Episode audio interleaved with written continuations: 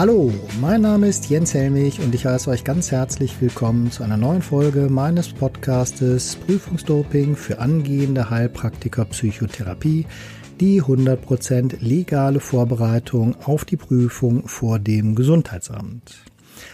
In der heutigen Sendung geht es um das Thema Krankheit und anstatt dass ich euch etwas erzähle, habe ich mit dem Andreas Schreiber, ein bekannter Logotherapeut, Philosoph und Psychotherapeut, also Heilpraktiker Psychotherapie aus Freiburg, ein Gespräch geführt, das ich euch hier vorstellen möchte.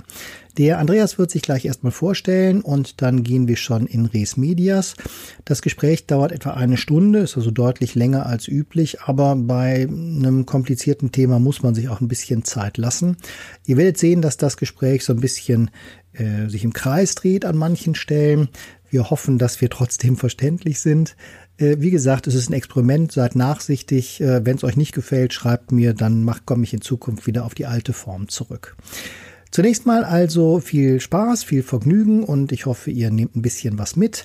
Und jetzt wird sich der Andreas erstmal selbst vorstellen. Ich bin Philosoph und Logotherapeut. Ich habe meine philosophische Beratungspraxis und äh, ja, ja auch Logotherapiepraxis und äh, bin da tätig eigentlich als Logo-Coach, Sinn-Coach, Life-Coach ähm, und philosophischer Berater. Ja, arbeite in diesen beiden Bereichen. Geht um Sinn im Leben und äh, wann immer den man braucht. Und da gibt es viele Situationen. Ja. Das möchte ich meinen. Das, dem, dem stimme ich sofort zu. Ja, genau. ja, wunderbar. Wir hatten uns äh, überlegt, dass wir, weil wir ja beide, ähm, sagen wir mal, auf dem medizinischen, naja, was heißt medizinischen, sagen wir mal, auf dem therapeutischen Sektor tätig sind. Vielleicht müssten wir auch nachher mal klären, was Therapie überhaupt heißen soll, das Wort. Mhm. Ne? Aber lassen wir es erstmal so stehen. Und äh, ja, Krankheit ist ein Begriff, jetzt nicht nur wegen der Corona-Krise, sondern auch generell. Krankheit ist etwas, was uns umtreibt. Wir haben Angst davor, krank zu werden. Wir benötigen Hilfe, wenn wir krank sind. Manche Krankheiten führen zum Tod, auch durchaus zum frühen Tod. Ja, aber was ist Krankheit? Eine steile These, eine Steilvorlage von dir? Ja, ich wollte sagen, wenn du so fragst und mich anguckst, äh, dann äh, aha, ich soll jetzt sagen, was ist Krankheit? Eine Definition von einer Ich weiß es auch nicht. genau, eine steile These. Wir kennen ähm, ungefähr, ich habe es mehrfach gelesen, ich bin aber schlecht im Auswendiglernen und Gedichte lernen und so weiter, deswegen, aber wir kennen wahrscheinlich alle irgendwo diese These der WHO. Äh, irgendwie krank sein oder beziehungsweise Gesundheit ist dann mehr so definiert, äh, ist das allgemeine Wohlbefinden in, äh, auf körperlicher, psychischer und äh, sozialer Ebene. Mhm. Äh, klingt toll. Praktisch, jetzt, du wolltest eine steile These.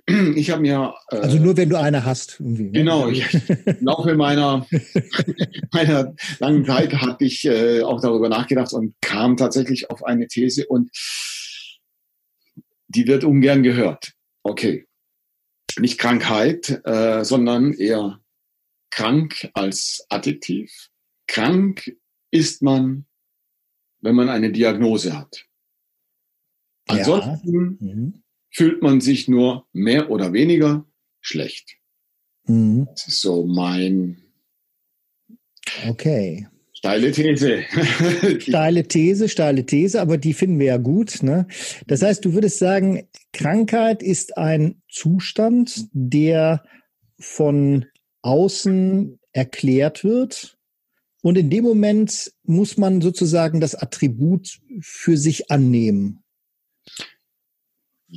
Nein, ja, sind wir schön, nein. äh, aber vom Prinzip, ja. Hm. Wobei du sagtest Krankheit. Hm. Nee, Entschuldige, krank, sagtest du, ne? Krank, ja. Genau, weil Krankheit als Nomen hat Philosoph als der Therapeut. Mhm. Äh, ja, als Nomen hat man immer sofort dieses Gefühl, da ist etwas, ein etwas, das ich irgendwie fassen kann, das irgendwie definiert irgendwelche Qualitäten hat. Ähm, eben, es hat was Substanzielles. Mhm. Aber es ist eigentlich einfach nur ein nominalisiertes äh, Adjektiv. ja, Heid, ja, ja. Ist, hm. Und äh, im Endeffekt geht es um einen Zustand, wie wir uns fühlen, krank sein, ne? im Unterschied normalerweise krank gesund. Ähm, und dieses, wie wir uns da fühlen,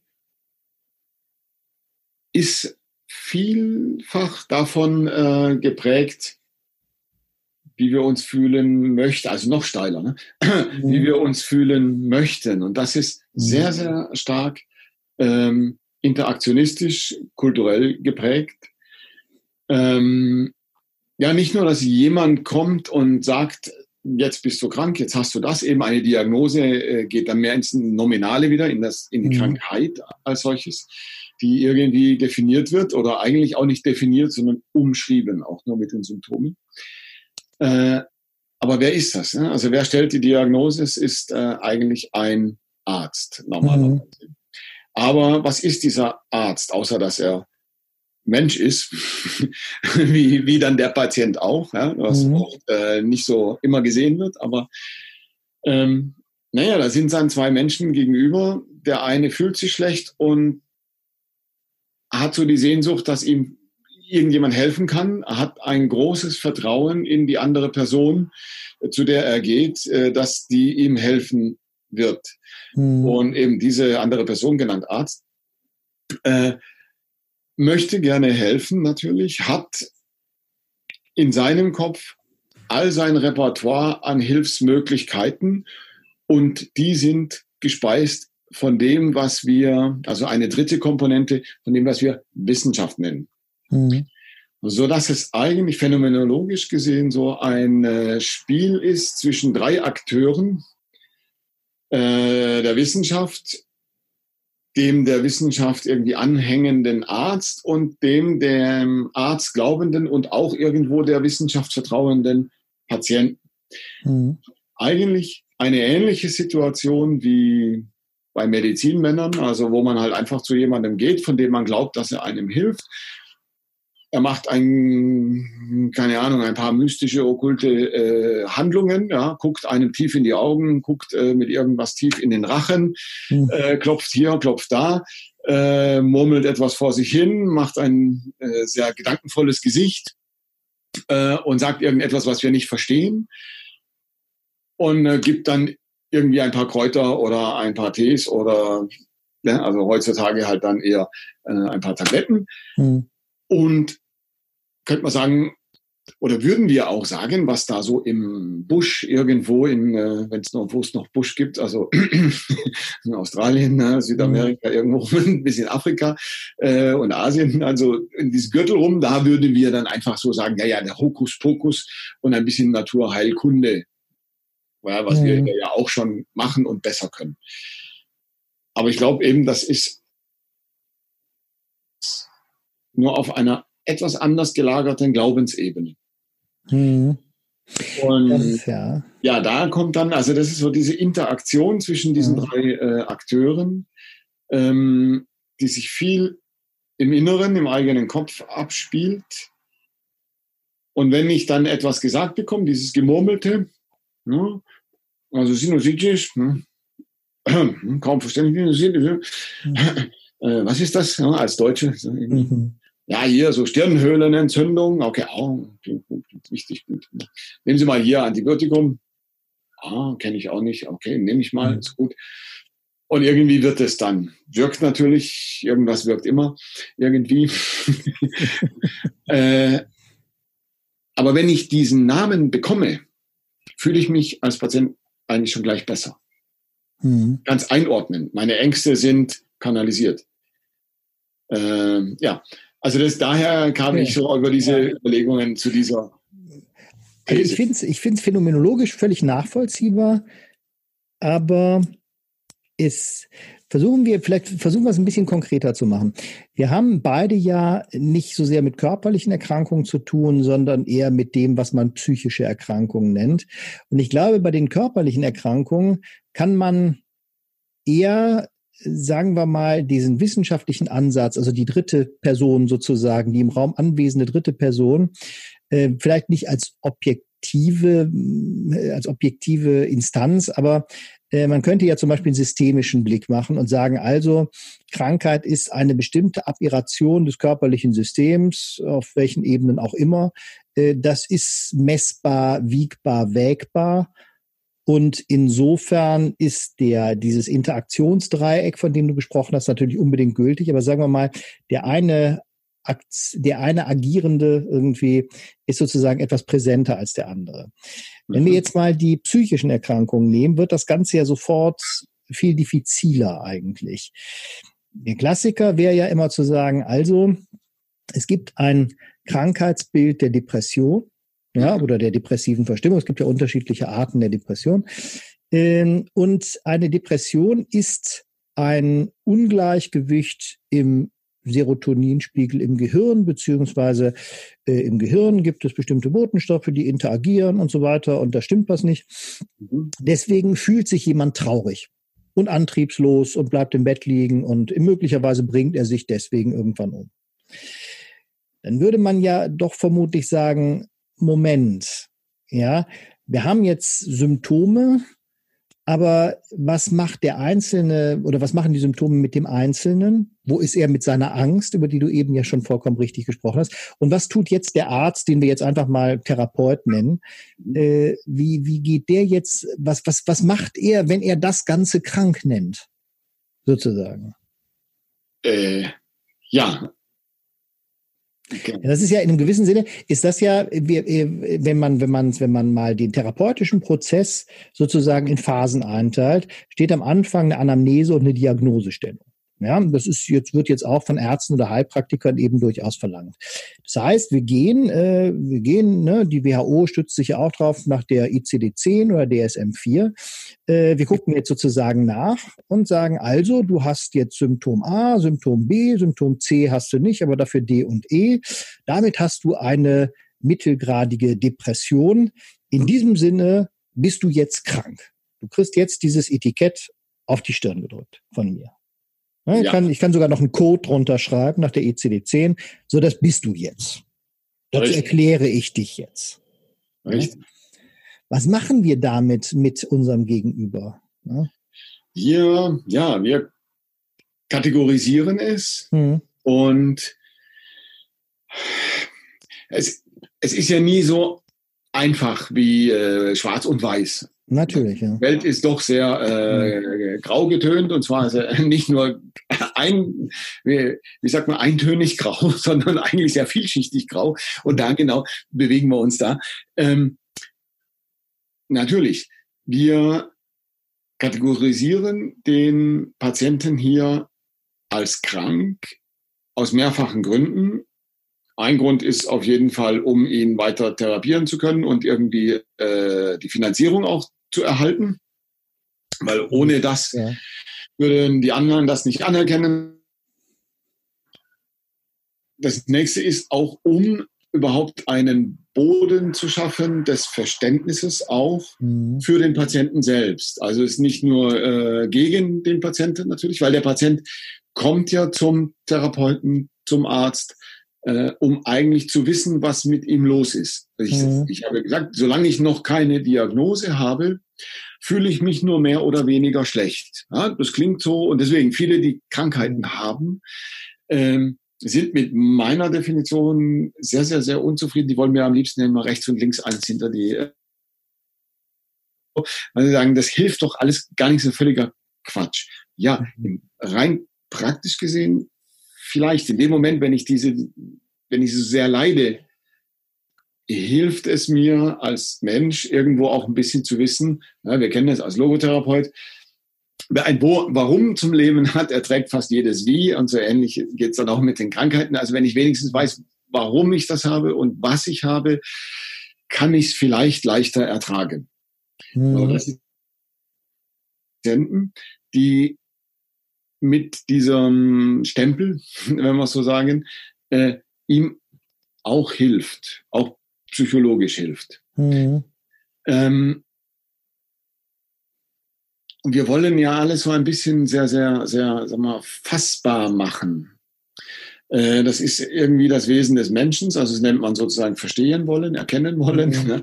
Äh, das heißt irgendwo äh, alles differenzieren und das, was wir noch nicht kennen, zurückbeugen auf das, was wir schon kennen, um es irgendwo einzuordnen, mhm. um weniger übrig zu lassen, was unbekannt ist und dann mit dem Unbekannten so zu arbeiten, dass wir es uns einverleiben können.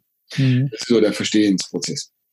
Und ja, wenn wir leiden, wollen wir, dass der Leidensdruck weggeht. Das heißt, es soll uns geholfen werden. Und du hast äh, vorher kurz dann da gefragt, ja, was macht denn jetzt da der Therapeut? Mein Ansatz, deswegen kam nicht gleich ein Wort. Ich war etwas irritiert. Welcher Therapeut meinst du jetzt? Also der Arzt? Also der, der, Arzt, der Arzt. oder der, der Psychotherapeut? Ja, ist eine gute Frage. Ne?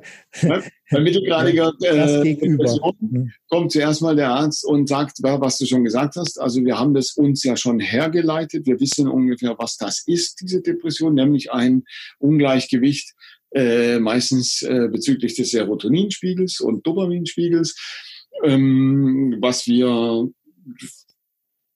äh, pharmakologisch ja, mit Medikamenten ausgleichen können. Haben wir schon experimentiert, funktioniert alles wunderbar, hilft ja auch.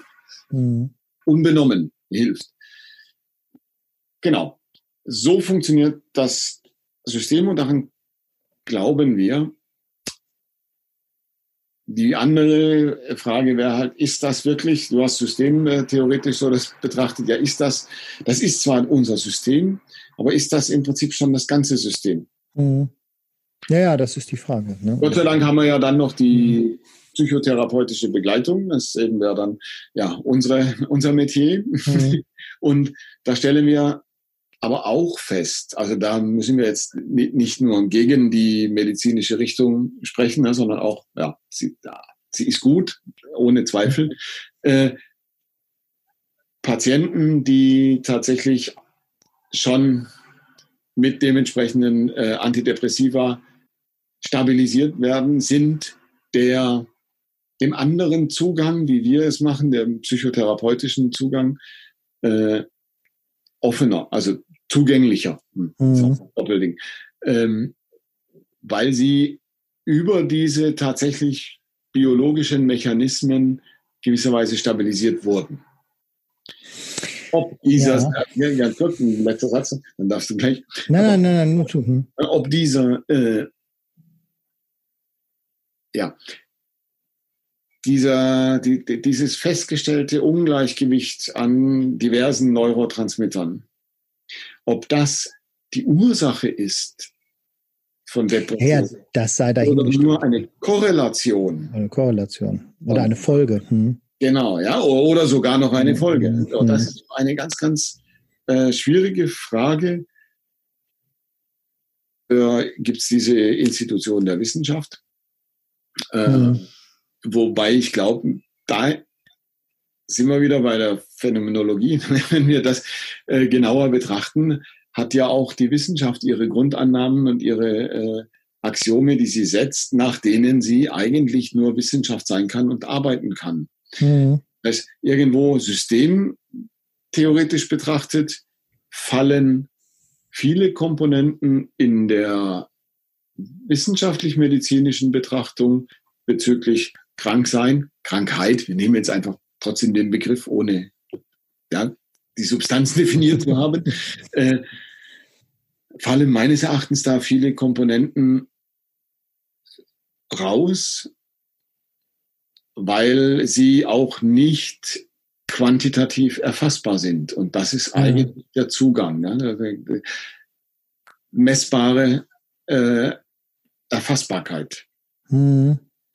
Ja, was ich mich frage, oder das, deswegen finde ich deine Definition, also die Stahlvorlage, deswegen mhm. eigentlich so gut, weil ich bin, je mehr ich darüber nachdenke, eigentlich überzeugen, dass du recht hast. Ähm, oh, wir haben, nein, das ist doch kein. nein, es war, es war, ich habe ein Beispiel, und zwar ein ganz aktuelles Beispiel. Ähm, wenn ich einen Patienten beispielsweise habe, bei dem ich ein Alkoholproblem, ja, eine Suchtproblematik vermute, ja, dann kann ich die erfragen. Ja, ich kann fragen, wie viel trinken Sie, Wie viel trinken Sie gemeinsam mit Ihrer Frau? Wie viel trinken Sie alleine? Wann trinken Sie? Und so weiter und so weiter. Ne? Gibt standardisierte Tests oder Verfahren dann eben auch zu. Aber wenn ich jetzt, nehmen wir mal an, ich komme zu dem Schluss, ja, das ist ein Alkoholkonsum, der ist jetzt schon, sagen wir mal, gefährlich und der ist nicht nur körperlich gefährlich, sondern der Mann hat sich schon dran gewöhnt sozusagen. Dann kann ich ihn jetzt mit dem Etikett oder mit dem Krankheitsbild mit dem Namen Alkoholiker belegen. Alkoholkrank, ja? Ne? Oder alkoholkrank belegen. Ne? In dem Moment mache ich ja ein riesiges, im wahrsten Sinne des Wortes, Fass auf. Denn ich erkläre jemanden nicht nur für suchtkrank in dem Sinn oder für beginnend suchtkrank, sondern ich grenze ihn aus der Gruppe der noch Gesunden aus das heißt, er ist jetzt ja nicht einfach nur ein Suchtkranker, sondern er ist ja ein Teil einer Gruppe von vielen Suchtkranken, die ja nun auch sehr, sehr, äh, sagen wir mal, wo sich die Suchtkrankheit ja auch sehr, sehr unterschiedlich äußert, respektive unterschiedliche Grade der Suchtkrankheit dann eben da sind.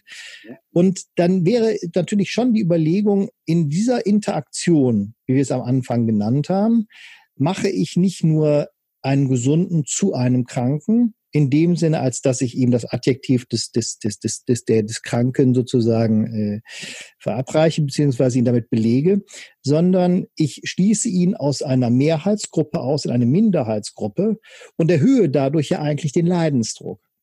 Das heißt, durch die bloße Diagnosestellung kann ich möglicherweise die Krankheit nicht nur verschlimmern, sondern ich kann sie auch gewissermaßen schlimmer machen oder schlimmer wirken lassen, weil das, was bis eben noch da war, war ein Problem, jetzt ist es Krankheit. Richtig. Ja? Das ist genauso der Ansatz, genau von meinem. Ja. Wenn ich nicht zum Arzt gehe und keine Diagnose habe, ist nicht so, dass ich dann weniger leide. Aber ich habe nicht äh, diese Begrenztheit, Eingegrenztheit oder im bösen Wort gesagt Stigmatisierung. Mhm. Äh, oder, äh, wie du sagst, Exkludierung ne, aus der eigentlich allgemeinen Menge äh, des ansonsten gut lebenden und vielleicht ja noch gut zurechtkommenden gesunden Menschen.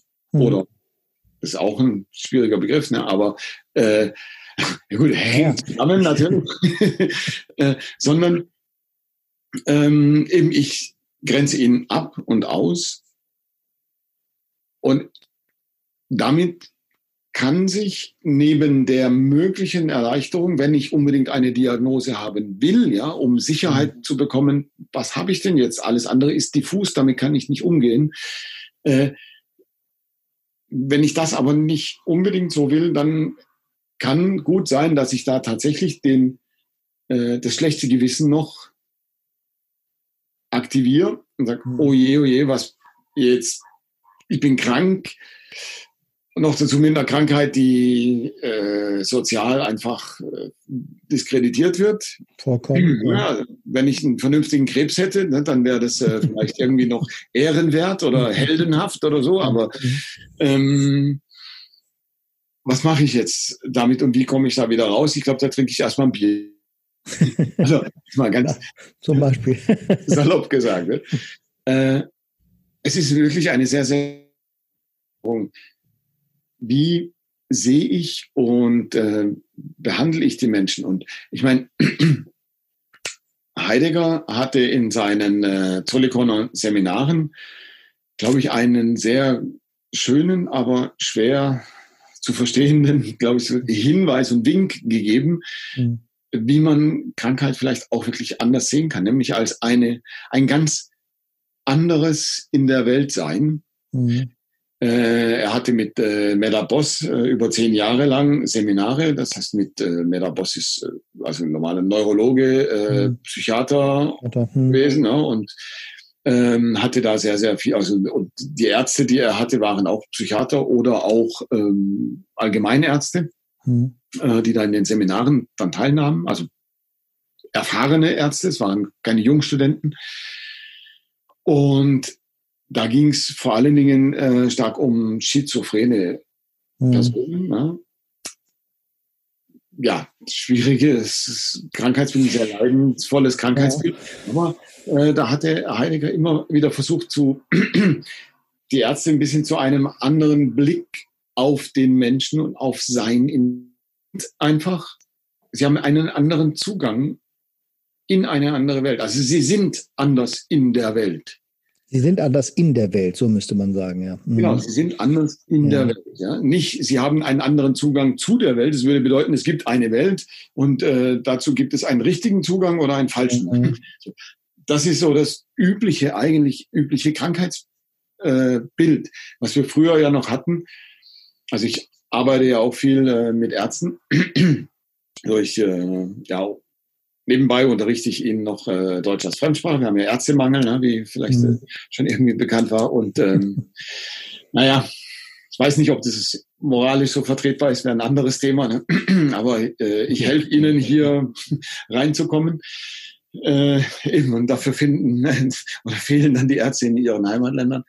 Äh, deswegen moralisch. Ja, ja, das ist das Problem. Ne? ne? Aber ich glaube, das ist ein anderes Thema. Ne? Genau, das ist ein anderes Thema. Aber wo ich da eben denke, äh, da ist, da ist oft so dieses, ja, was bedeutet dieses Kranksein? Also da versuche ich immer ein bisschen in die Diskussion zu kommen, die mhm. nie stattfindet, weil sie irgendwo so schon fest ihre Meinung haben. Die meiste Meinung ist, ja, wenn äh, im Prinzip der Organismus nicht mehr normgerecht funktioniert, ne? also praktisch aus der Normalität fällt. Mhm. Und äh, das ist natürlich philosophisch gesehen schwierig, was funktioniert ein Organ normgerecht. Das ist nur statistisch normgerecht.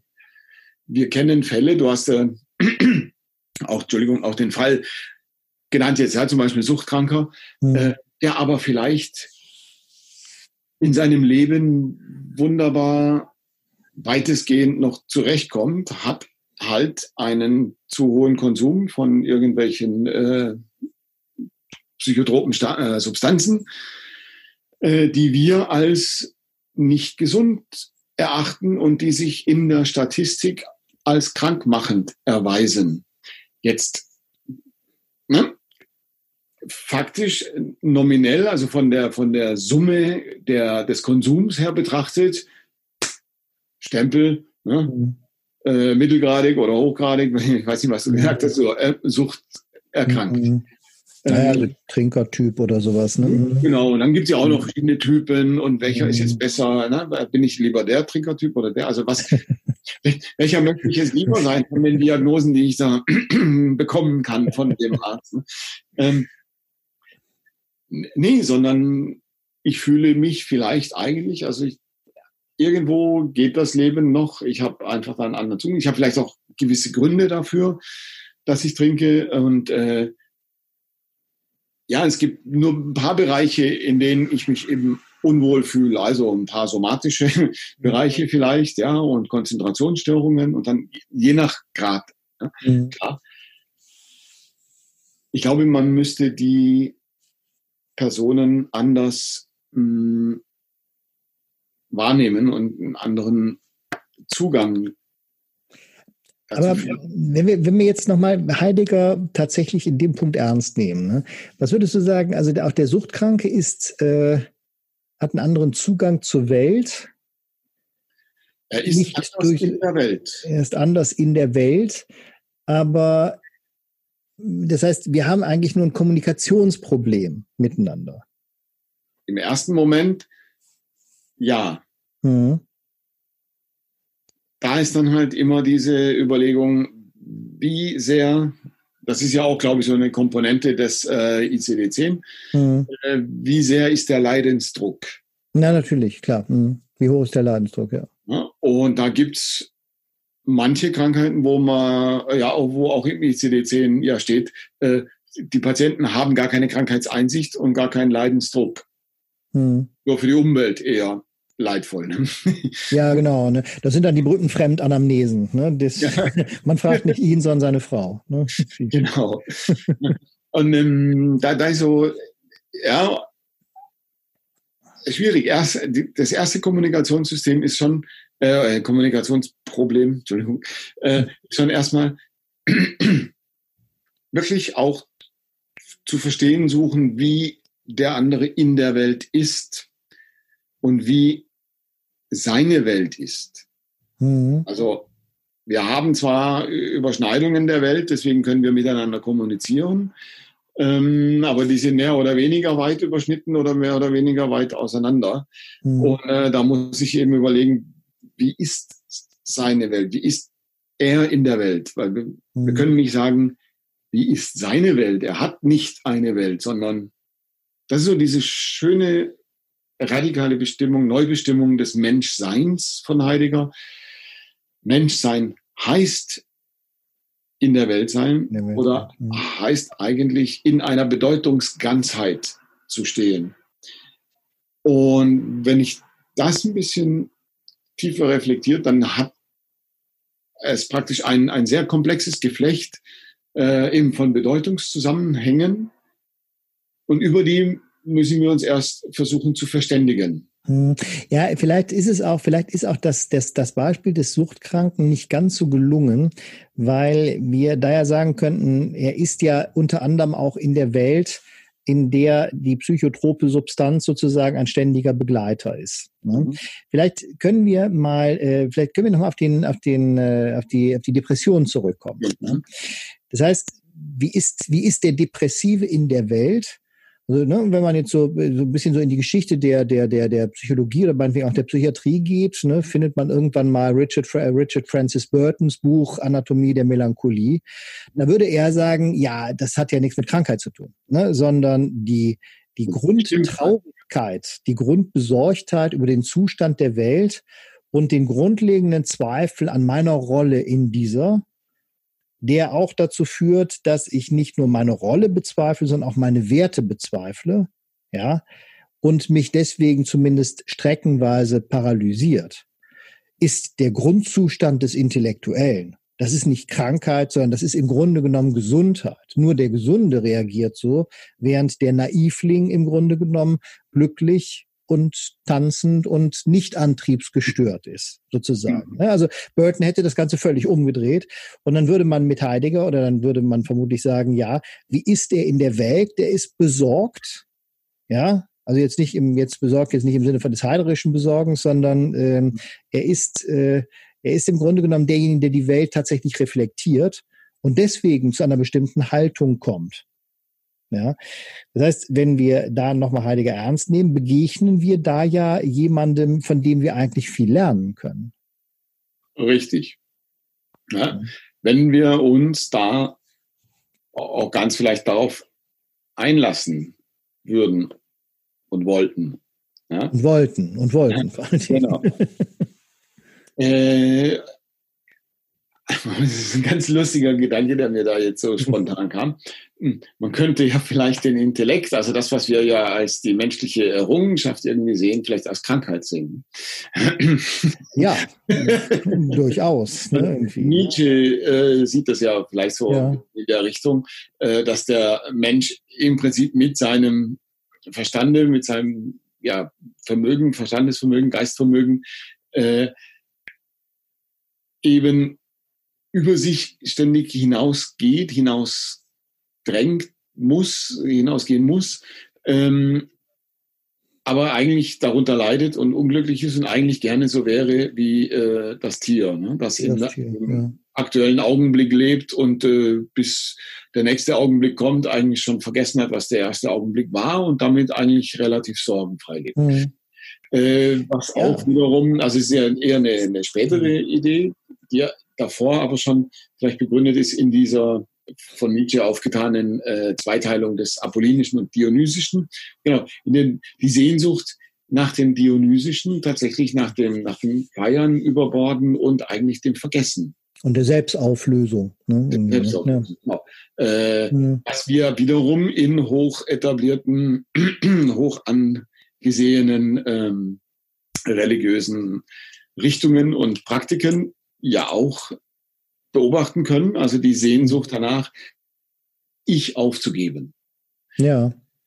Beziehungsweise Freud, Freud nimmt ja im Grunde genommen Nietzsches Gedanken und formuliert ihn ja ähnlich, ein bisschen anders in dieser, in der Thanatos-Lehre. Ne? Freud mhm. sagt ja, Die, es ist die Komplexität, die das große Problem für uns ist. Und der Tod ist der Zustand des, der Zustand ist ein einfacher Zustand, ein simpler Zustand. Das heißt, es geht gar nicht so sehr um den physischen Tod, beim, wenn ich mich dem Thanatos hingebe, sondern ich zerstöre sozusagen die zu große Komplexität, die mir eigentlich Stress bereitet. Ja. Das heißt, auch da geht es darum, einen idealen man könnte beinahe sagen, adamitischen Urzustand im Grunde genommen wieder zu erreichen. Jetzt nicht für die gesamte Gesellschaft, sondern ähnlich wie bei Nietzsche für das Einzelsubjekt eigentlich. Ne? Ja. Ich will wieder zurück in etwas Schlichtes, einfach Begreifliches. Ja. Und ich meine, da kann man sich natürlich jetzt auch, ähm, ja, ohne dass ich das jetzt tief durchdacht habe, sondern aus unserem Gespräch folgen, mhm. äh, so dann äh, natürlich die Frage stellen, ob jetzt ursprünglich der Melancholiker, ne, wie Burton das genannt hat, aber ich glaube, das war auch schon in der Antike, in ja, ja, Griechenland. Also so ein, ja, eine Klassifizierung von Menschen, die einfach so eine gewisse Grundgestimmtheit haben, mhm. die eben eher aus dieser äh, problematischeren oder anzweifelnderen äh, Reflexion der Dinge herkommt. Ja, die berühmte Schwarzsaftigkeit, ne, ist es. Ja, genau. Ja. Daher kommt der Name, genau. Und äh, äh, ja, dass, dass Depression vielleicht auch mit eine Form ist des Ausdrucks, jetzt mit Freud also sagen, ne, diesen, diese Einfachheit wiederherzustellen. Mhm. Ähm, in der Schizophrenie vielleicht äh, das eine andere Form annimmt, wo man äh, sagen wir mal, diese, diese Komplexität und Vielheit der Welt, die da ist, nicht mehr geordnet bekommt, sondern verschiedene äh, Vielheiten sozusagen gleichzeitig oder sukzessive äh, immer wieder mal ja, in mich einbrechen. Mhm. Und das dann den Leidenszustand hervorruft, weil wir das dann oder weil die äh, Personen das dann nicht mehr kanalisiert bekommen mit dem, was im Prinzip die anderen kanalisieren. Hm? Also deswegen dieser, dieser Unterschied. Ja? Die mhm. normale Welt und äh, die andere Welt, die Parallelwelt. Äh, und vielleicht auch da eine in der, in der äh, Zugespitztheit eine gewisse Flucht in diesen einfachen Einheitszustand letztlich mhm. äh, vielleicht wieder angestrebt wird. Und ich meine, wenn wenn ich mir selber gerade zuhöre beim Reden,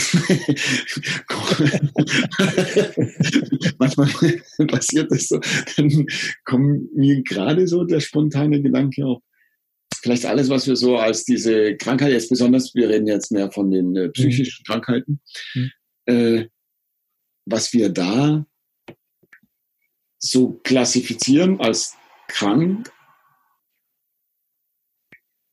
vielleicht ein evolutionärer Schritt wäre in Richtung wieder der, hm, naja, vom, von der Einheit sozusagen, der Einheitlichkeit des äh, tierischen Geistes, also wie wir es zumindest sehen was zwar schwarz und weiß und was weiß ich, also nicht rechts und links als rechts und links, aber doch mhm. in eine Richtung und hier ein Baum und da kein Baum und so weiter, das durchaus differenzieren kann, aber ansonsten in noch einer gewissen mentalen Einheitlichkeit lebt, sich bei uns gesteigert ausdifferenziert hat, dass wir eben nicht nur über die Sinneswahrnehmungen differenzieren, sondern äh, eben mental da weiter differenzieren, das weiter auseinanderklamüsern mhm. äh,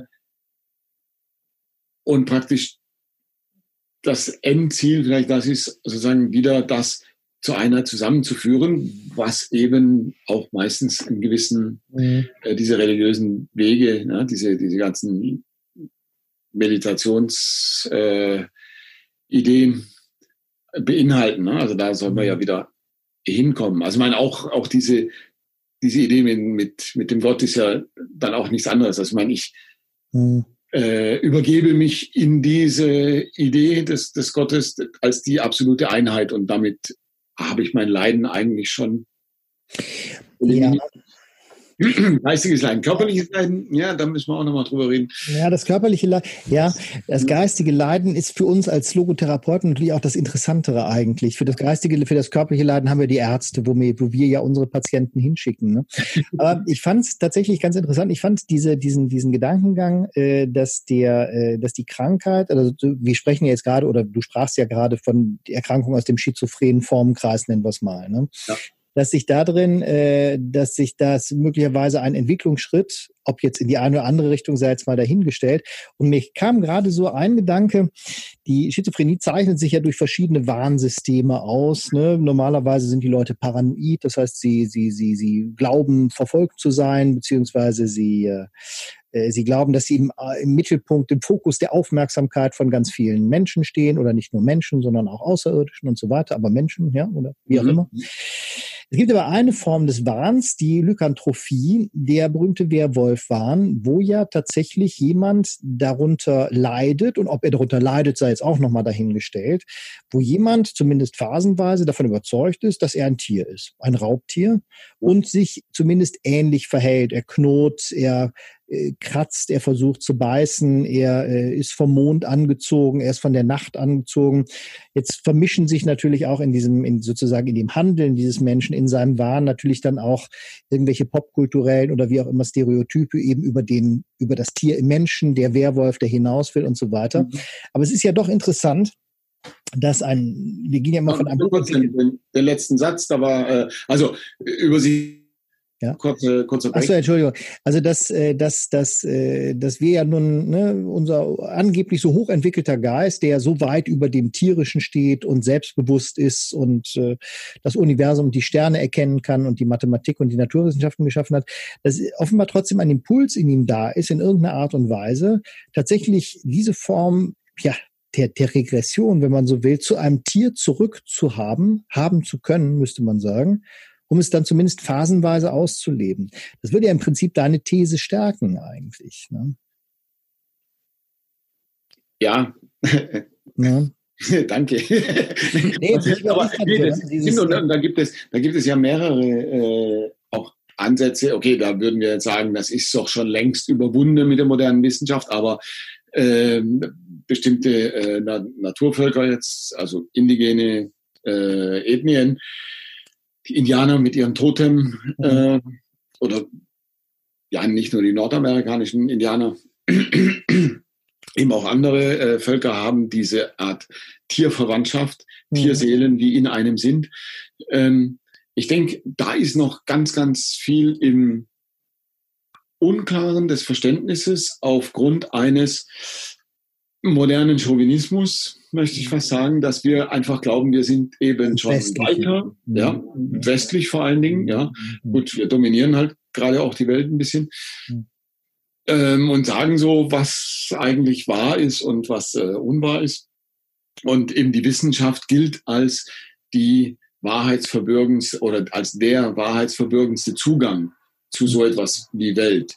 Und schon allein, wenn ich das so sage, jetzt kommt wieder im Hinterkopf hier der Phänomenologe, sagt, bam, ja, ist schon wieder falsch gesagt, weil dann das genau wieder diese Trennung gibt.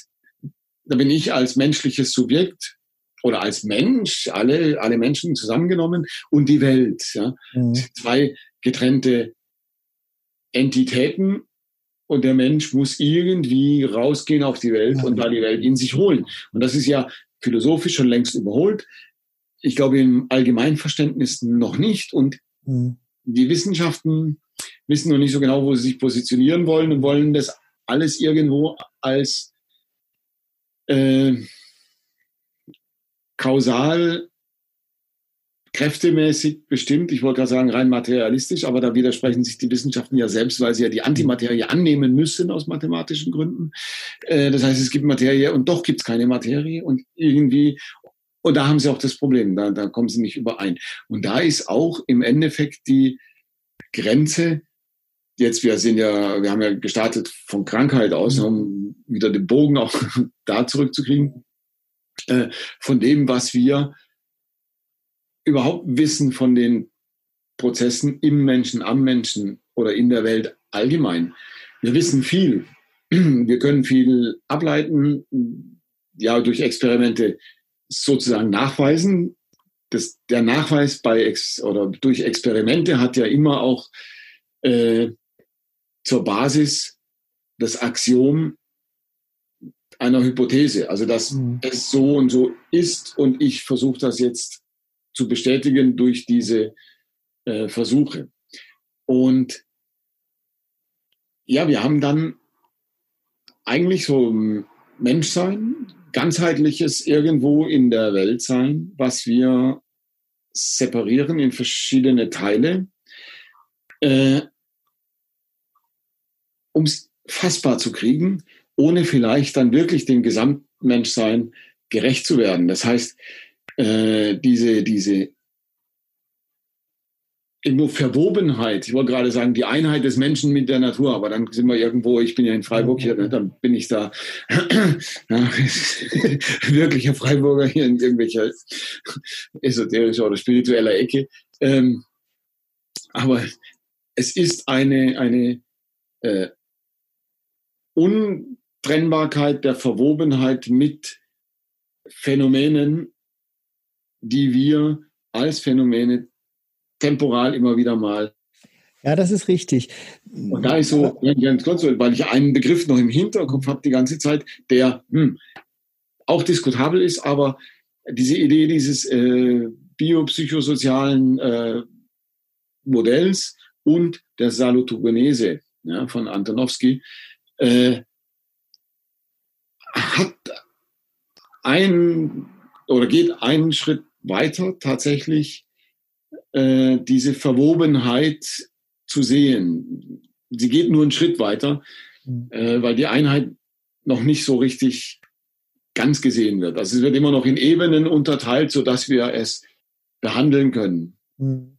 Aber wenn wir Frankel betrachten mit seinem dimensional-ontologischen Menschenbild. Komisch, äh, da wollte ich gerade sagen.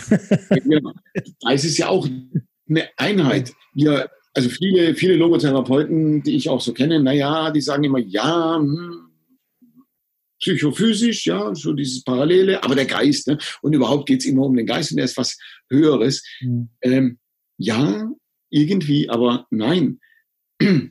Das Ganze sind wir. Mhm. Und das wird oft vergessen. Ja, ja, sicher. Also man, man vergisst natürlich auch, dass auch Frankel ja aus der Phänomenologie kommt, ne? Und daher ja, ne? Ja, da, es gibt ja das schöne Beispiel in seinem Gesetz zur Dimensionalontologie, wo er, äh, oder äh, doch ist es, glaube ich, nicht von Frankel, doch, wo er sagt, dass äh, der Zustand unter einer psychotropen Substanz, bei dem ich Stimmen höre, oder aber eine schizophrene Erkrankung, bei der ich Stimmen höre, oder ein religiöses Erlebnis, bei dem ich die Stimme Gottes gehöre, ist phänomenologisch zunächst mal dasselbe. Und alles weitere ist eine Einordnung, die stattfindet, und zwar nicht von dem Betroffenen, sondern von allen anderen. Und äh, okay. darüber und darüber und äh, im Grunde genommen können wir da natürlich so mit diesem Ansatz äh, praktisch an jede psychische Erkrankung rangehen und sagen, natürlich ist die Traurigkeit des Depressiven eine körperliche Erkrankung. Natürlich gibt es gute psychische Gründe und Konstellationen und natürlich gibt es auf der geistigen Ebene sozusagen immer Wertekonflikte und Gefühle von Sinnlosigkeit. Aber wo wir jetzt sozusagen auch therapeutisch ansetzen, ist ja zunächst mal bei allem, bei der Gesamtheit äh, aller drei Phänomene. Und wir sagen nicht, nein, nein, wir sind jetzt für den Körper, für den Geist oder für die Psyche zuständig, sondern wir sagen, das, das sehen wir schon als Einheit. Psychiater sehen vielleicht noch die psychische Komponente, aber die sehen sehr, sehr stark erstmal die somatische Ebene. Das heißt, das ist ein körperliches Problem. Warum? Ganz einfach, weil da können wir intervenieren. Ja, ja, sicher. Äh, da haben wir was. Äh, beim psychischen ist es schon schwierig. Wir wissen ja noch nicht mal genau, was das ist, aber wir mhm. glauben es immerhin zu wissen. Und da sagt man, ja, okay, dann da, da, das sind so die Affekte und die Gefühle und da können wir irgendwie äh, versuchen, das umzustimmen. Mhm. Ja. Kognitive Verhaltenstherapie hat ja schon ein bisschen begriffen, dass es dass da noch was anderes ist, also Verhaltenstherapie, ne, dann kam die Kognitive noch dazu, da gibt es noch eine Kognition, irgendwie ist. Ja, ähm, ja, da wird es dann runder. Und theoretisch müsste man wirklich auf gleichzeitig auf allen Ebenen ansetzen. Und ähm, es gibt sicherlich, so wie wir ja auch Personen, die das auch so sehen und dann auch so machen und, und dann approbierte Ärzte, wenn die soweit sind, auch machen dürfen, dann mhm. auch, also mhm. mit Psychopharmaka ne, dürfen wir ja nicht. Mhm. Äh, aber ich würde immer noch behaupten, es ist die Minderheit, die Mehrheit versucht es immer noch handhabbarer zu machen in dem jeweiligen äh, getrennten Bereich. Also auf jeden Fall. Dieses, äh, also ich kann ein Beispiel so aus meinem Bereich mal geben, tatsächlich, was das angeht. Die erektile Dysfunktion. Das heißt, die Unmöglichkeit, eine Erektion zu bekommen, wird heutzutage äh, mit Viagra behandelt oder beziehungsweise mit äh, Substanzen. Viagra ist ja nur ein Handelsname, ne? Also mit, äh, mit letztendlich mit durchblutungsfördernden Substanzen. Und damit ist die Sexualtherapie aus ärztlicher Perspektive ist überholt. Das Problem ist ja ein lösbares. Durch diese, durch diese Tablette, diese hellblaue, äh, wird eine Erektion erzeugt. Ja, das stimmt. Aber das bedeutet ja deswegen noch lange nicht, dass ich deswegen wieder liebesfähig bin. Nur weil ein, ein Organzustand äh, wiederhergestellt worden ist, der aus ganz unterschiedlichen Gründen sich nicht mehr einstellen konnte. Ja, aber das ist ein typisches Beispiel. Und ich glaube, wir haben, äh, und da finde ich, schließt sich der Bogen auch zu dem Beginn unseres Gespräches mhm. eigentlich. Wir haben äh, eine ganz große Anwesenheit an der Naturwissenschaft, die, also der Pharmazie, ne, der medizinischen Wissenschaft, die äh, natürlich Behandlungsmöglichkeiten bereitstellt, zu denen wir jetzt als Heilpraktiker keinen Zugang haben. Okay, aber dafür haben ja andere, ne, das ist ja auch in Ordnung so. Aber ähm, dieses, diese, diese Neigung sozusagen aus da ein, eine Totalität drin zu sehen, zu sagen, wir müssen nur noch abwarten, bis wir auch die anderen Pillen jetzt zur Verfügung gestellt haben. Das ganze Problem ist lösbar. Das heißt, die Psychotherapie ist die Vorform zur Psychopharmakologie und wenn die erstmal total da ist, mhm. haben wir das, dann haben wir das Problem hinter uns. Und was aber umgekehrt auch bedeutet, wir können diese Pillen dann auch in einer äh, Interaktion über den Computerbildschirm und einem Online-Rezept im Grunde genommen weitergeben. Das heißt, es muss gar keine Interaktion mehr stattfinden, weil es ja sozusagen ein, ein, ein simpel lösbares Problem ist. Ich habe eine Wäscheliste von diagnostischen Kriterien mhm. und ich habe eine damit korrespondierende Liste mit entsprechenden äh, Medikamenten und das war's. Genau. Ich glaube, das äh, ist ich wollte gerade sagen, der Traum vielleicht der äh, Mediziner oder der medizinischen Wissenschaft. Aber Traum würde ich doch fast in Anführungsstrichen auch äh, setzen. Ich denke, wenn du die Mediziner selber fragst, würden sie auch sagen, na ja, hm, ja so nicht. Das ist äh, irgendwie würden sie sich, glaube ich, auch ein bisschen unwohl fühlen. Mhm. Vor allen Dingen, wenn sie sich dann mal äh, reinversetzen können könnten, äh, dass sie vielleicht selbst auch mal so behandelt werden ne? und so angesehen. Ja, sicher. Ja, äh, ich glaube, das, das glaube ich, das trennt man immer gerne davon ab. Also ich bin jetzt Wissenschaftler und ich finde das äh, gut und ich mache das so, äh, aber wenn also man versucht, das möglichst nicht nahe rankommen zu lassen, äh, ans Emotionale zu sehen, okay, wenn ich jetzt aber dann dieses wissenschaftliche Objekt bin, äh, vielleicht fühle ich mich dann auch nicht so wohl. Aber ich glaube, die Tendenz. Aber auch das wäre dann ja ein wissenschaftlich lösbares Problem. Richtig, ja. Und dann würde ich mich irgendwo ja auch nicht mehr so, so individuell und so als Mensch fühlen. Und dann bräuchten wir ja auch, also wenn wir das wirklich mhm. weiterdenken und das so weit treiben, mhm. dann brauchen wir auch wirklich gar keine Ängste mehr haben von irgendwelchen äh, Artificial Intelligence äh, Roboter oder sonst was, weil da sind wir alles eins, das funktioniert alles auf der gleichen Basis. Ja. Die einen ein bisschen artifizieller, technischer, die anderen biologischer, aber irgendwann gibt es da eine, äh, eine Schnittmenge und es wächst ineinander über. Das wird aber auch, also das, das, wenn wir weiter technisch da arbeiten, kriegen wir das auch hin, auch auf biologischer äh, mhm. Substratebene. Brauchen wir dann keine Angst mehr haben.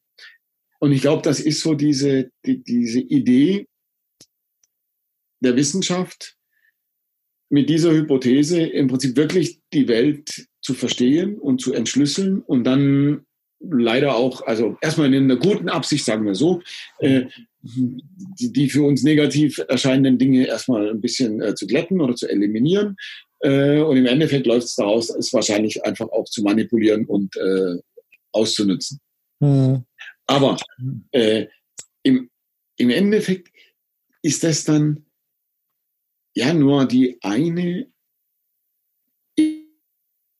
Boah, ich wollte gerade hin, wenn das das Ziel ist sozusagen dieser ganzen äh, Erklärbarkeit. Ja, äh, jetzt um wieder den Bogen zu meiner steilen These zu finden, mhm. da dahinter steckt eine sehr diffizile und geschichtliche, kulturelle, geistesgeschichtliche, ne, kulturelle äh, Gewachsenheit eines Glaubenssystems. Also auch wenn Sie Wissenschaftler so nicht gerne hören wollen, aber es ist ein äh, sehr diffiziles Glaubenssystem in die einzelnen Komponenten, mhm. in die Hypothesen auch äh, dieser Wissenschaft, des Kausalnexus zum Beispiel. Ja, also im, der, der Linus Paul nennt das Ganze ja, nennt das Ganze ja den blinden Evolutionsgott, der angebetet wird. Ne? Ja. Und äh, das äh, finde ich trifft schon. Also wir haben es mit einem religiösen System zu tun, das im Grunde genommen irgendwo bei Delametrie und dem blinden Uhrmacher anfängt und dann äh, sich hin und wieder mal sozusagen dazu herablässt zu sagen, ja, es gibt die Einflüsse des Seelischen oder des Psychischen, zumindest nehmen wir das für den Moment noch kurz an oder so, bis wir damit endgültig Schluss gemacht haben. Ja. Also es ist im Prinzip das, das, das, das Falsche, was heißt das Falsche? Es ist das ein, ein Projekt Aufklärung sozusagen, das aber aus dem Ruder läuft tatsächlich. Ne? Ja. ja. Das heißt, die ganze Auseinandersetzung mit Krankheit äh, wäre für mich so ein bisschen so als so, ne, ich will jetzt keine Quintessenz formulieren, dann ist man wieder auf der Glückskeksebene. Ne? aber das heißt, das, das, aber, Pack mal den Glückskeks aus. ich finde ich find Glückskekse toll, wahrscheinlich deswegen. aber das heißt, die Auseinandersetzung mit Krankheit ist letzten Endes äh, gar keine wissenschaftliche Auseinandersetzung, sondern die Auseinandersetzung mit der Individu mit individueller Befindlichkeit und dadurch mit Individualität eigentlich. Ja. Und deswegen ist sie auch so wichtig. Ja. Und nicht nur aus medizinischer, sondern auch aus philosophischer Perspektive. Richtig. Und das ist so etwas, wo wir vielleicht auch wirklich, äh, vielleicht auch wir als, als Heilpraktiker dann da versuchen können, erzieherisch sozusagen ein bisschen dran zu arbeiten. Ähm, sich mehr individueller also damit auseinanderzusetzen, kritischer auseinanderzusetzen mhm. mit dem, wie befinde ich mich, wie bin ich gestimmt ähm, und vielleicht es einfach auch mal eine Weile erstmal geschehen zu lassen. Mhm ich weiß, es tut allen weh, die jetzt da vielleicht zuhören und, und sagen, aber ich habe äh, chronische, was weiß ich, Schmerzen, ne? eben chronische Schmerzen ja. und so weiter. Und ich kann mich vor Schmerzen äh, gar nicht mal so lange hinsetzen hier wie ihr ne? und äh, euch da zuhören. Ähm, ich will, dass mir geholfen wird und wenn das biomechanisch funktioniert, dann bitte. Natürlich, selbstverständlich, vollkommen legitim. Um Gottes Willen, man, dafür gibt es ja die Medizin. Ne? Richtig. Und ich glaube eben, es geht nicht darum, dass wir das verteufeln, sondern es geht eher darum, äh, tatsächlich mal ein bisschen kritisch auch zu reflektieren, woher kommen diese, äh, diese Begrifflichkeiten oder diese einfachen Kategorisierungen von Krankheit, mhm. Kranksein ähm, und vor allen Dingen eben dieses, dieses Kranksein und wie und, und was heißt jetzt, wenn wir nochmal zur WHO-Definition zurückkommen, äh, als gesund sein als allgemeines Wohlbefinden auf der äh, körperlichen, geistigen, psychischen und sozialen Ebene. Ähm, klingt eben total gut, aber schon allein Wohlbefinden. Mhm. Darüber dann wirklich zu nachzudenken, zu, zu reflektieren. Was bedeutet dieses Wohlbefinden? Wie, wie ist es für mich wohl? Ähm, ja, wir haben ein Wohlbefinden, das ist auch volatil, das schwankt auch. Und wie weit kann ich das noch so ertragen? Also die, die Salutogenese geht ja dann davon aus, so, äh, also praktisch, es geht eigentlich um eine, also die Grund, das Grundaxiom ist eigentlich, sind wir immer tendenziell krank. ja? Mhm. Wir sind eigentlich gefährdet von Krankheit. Und was befähigt uns und unseren Organismus, äh, uns gesund zu erhalten. Mhm. Wie stellen wir Gesundheit her? Mhm. So. Und vielleicht sollten wir tatsächlich mehr mit diesem Ansatz aus einer anderen Perspektive drauf gucken und sehen, und fühle ich mich wirklich so schlecht oder geht es noch aushaltbar? Äh, ich habe anderen Kanal, das Philosophische Café, wo ich gerade ein Video hochgeladen habe, wofür es sich zu leben lohnt. Und es ist vielleicht auch genau dieser Punkt. Die Corona-Zeit zeigt uns ja, wir schränken uns ein für äh, eine Idee des, der Gesunderhaltung. Ja, nicht ein bisschen krank werden. Also die Angst wird geschürt. Ne? Ich meine, das System hat eher Angst. Das haben wir letztes Mal noch ein bisschen schon besprochen. Ähm, aber lohnt es sich dafür zu leben, also sozusagen nichts anderes mehr zu riskieren, ja, ja. aufzugeben, nur um diesen, diese Idee des Gesundseins, Gesundbleibens aufrechtzuerhalten. Das heißt, wir können uns vielleicht darauf einigen, wir, wir können den Begriff Krankheit oder vergessen wir die Krankheit, sondern krank. Das heißt, nehmen wir das äh, Salutogenetische nochmal auf. Ähm, das heißt, Krankheit ist ein Grundzustand und Gesundheit ist ein erstrebenswerter Zustand.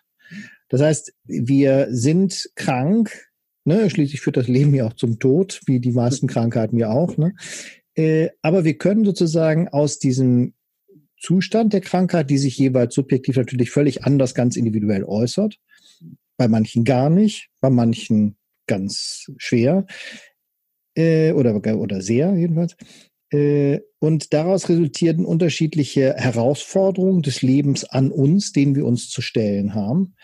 Und Gesundheit ist ein Ziel, ein erreichbares Ziel auf der Ebene des Körpers, der Psyche und des Geistes, die wir eben nicht trennen wollen, sondern aber eben gemeinschaftlich. Mhm. Und der eine erreicht es eben besser oder besser als der andere, dann haben wir den Schicksals, das Schicksalselement drin. Das heißt, dann wäre Krankheit eigentlich sowas wie ein Existenzial. Oder krank. Aber also wenn man es jetzt mit äh, oder aus dem Blickwinkel der Salutogenese sieht, könnte man das so nennen und mhm. Glaube ich, wäre mal auch eine interessante äh, Hypothese, Arbeitshypothese da von da ausgehend weiterzudenken. Du hast jetzt noch gesagt, okay, und, und Gesundheit ist ein erstrebenswertes Ziel oder gut, äh, wobei wir ja dann wieder nicht so genau wissen wie bei Krankheit, äh, was, äh, was bedeutet ja. dieses? Und im Prinzip gesund sein bedeutet eigentlich nur jetzt in einer Abgrenzungsdefinition äh, mit den Herausforderungen und Fragen, die das Leben an uns stellt, also eine Frankl-Formulierung, mhm. ähm, in einer äh, in einer Weise umgehen zu können, die ein Leben, das heißt ein Weiterleben, gewährleistet. Ja. Und zwar als Einheit und damit wieder bedeutend sowohl auf organismischer wie auf psychischer und eben auch mentaler Ebene.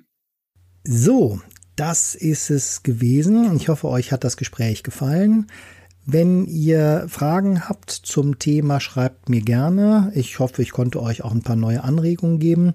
Unten in den Anmerkungen zu dem Podcast werdet ihr noch ein paar Links auf die Begrifflichkeiten finden, die wir hier verwendet haben. Und ich würde mich freuen, wenn ihr meinen Podcast weiterempfehlt, auch an Leute, die nicht unbedingt eine Heilpraktiker Psychotherapie gerade machen, sondern die sich für das Thema interessieren. Und ganz am Schluss noch eine Ankündigung. Ähm, ich habe jetzt von verschiedenen Leuten ähm, den Wunsch gehört, dass ein Online-Kurs zur Verfügung gestellt werden soll zum Thema Heilpraktiker Psychotherapie. Damit bin ich äh, mittlerweile relativ weit fortgeschritten. Ich denke, ich werde so innerhalb der nächsten vier Wochen da etwas anbieten können. Ich werde euch aber auf den Laufenden halten. Macht's gut, eine schöne Woche und äh, bleibt gesund, selbstverständlich. Denkt nach wie vor an die Abstandsregeln, das ist wichtig. Die Krankheit hat uns noch. Und äh, ich hoffe, wir hören uns nächste Woche wieder. Euer Jens Helmich von prüfungsdoping.de.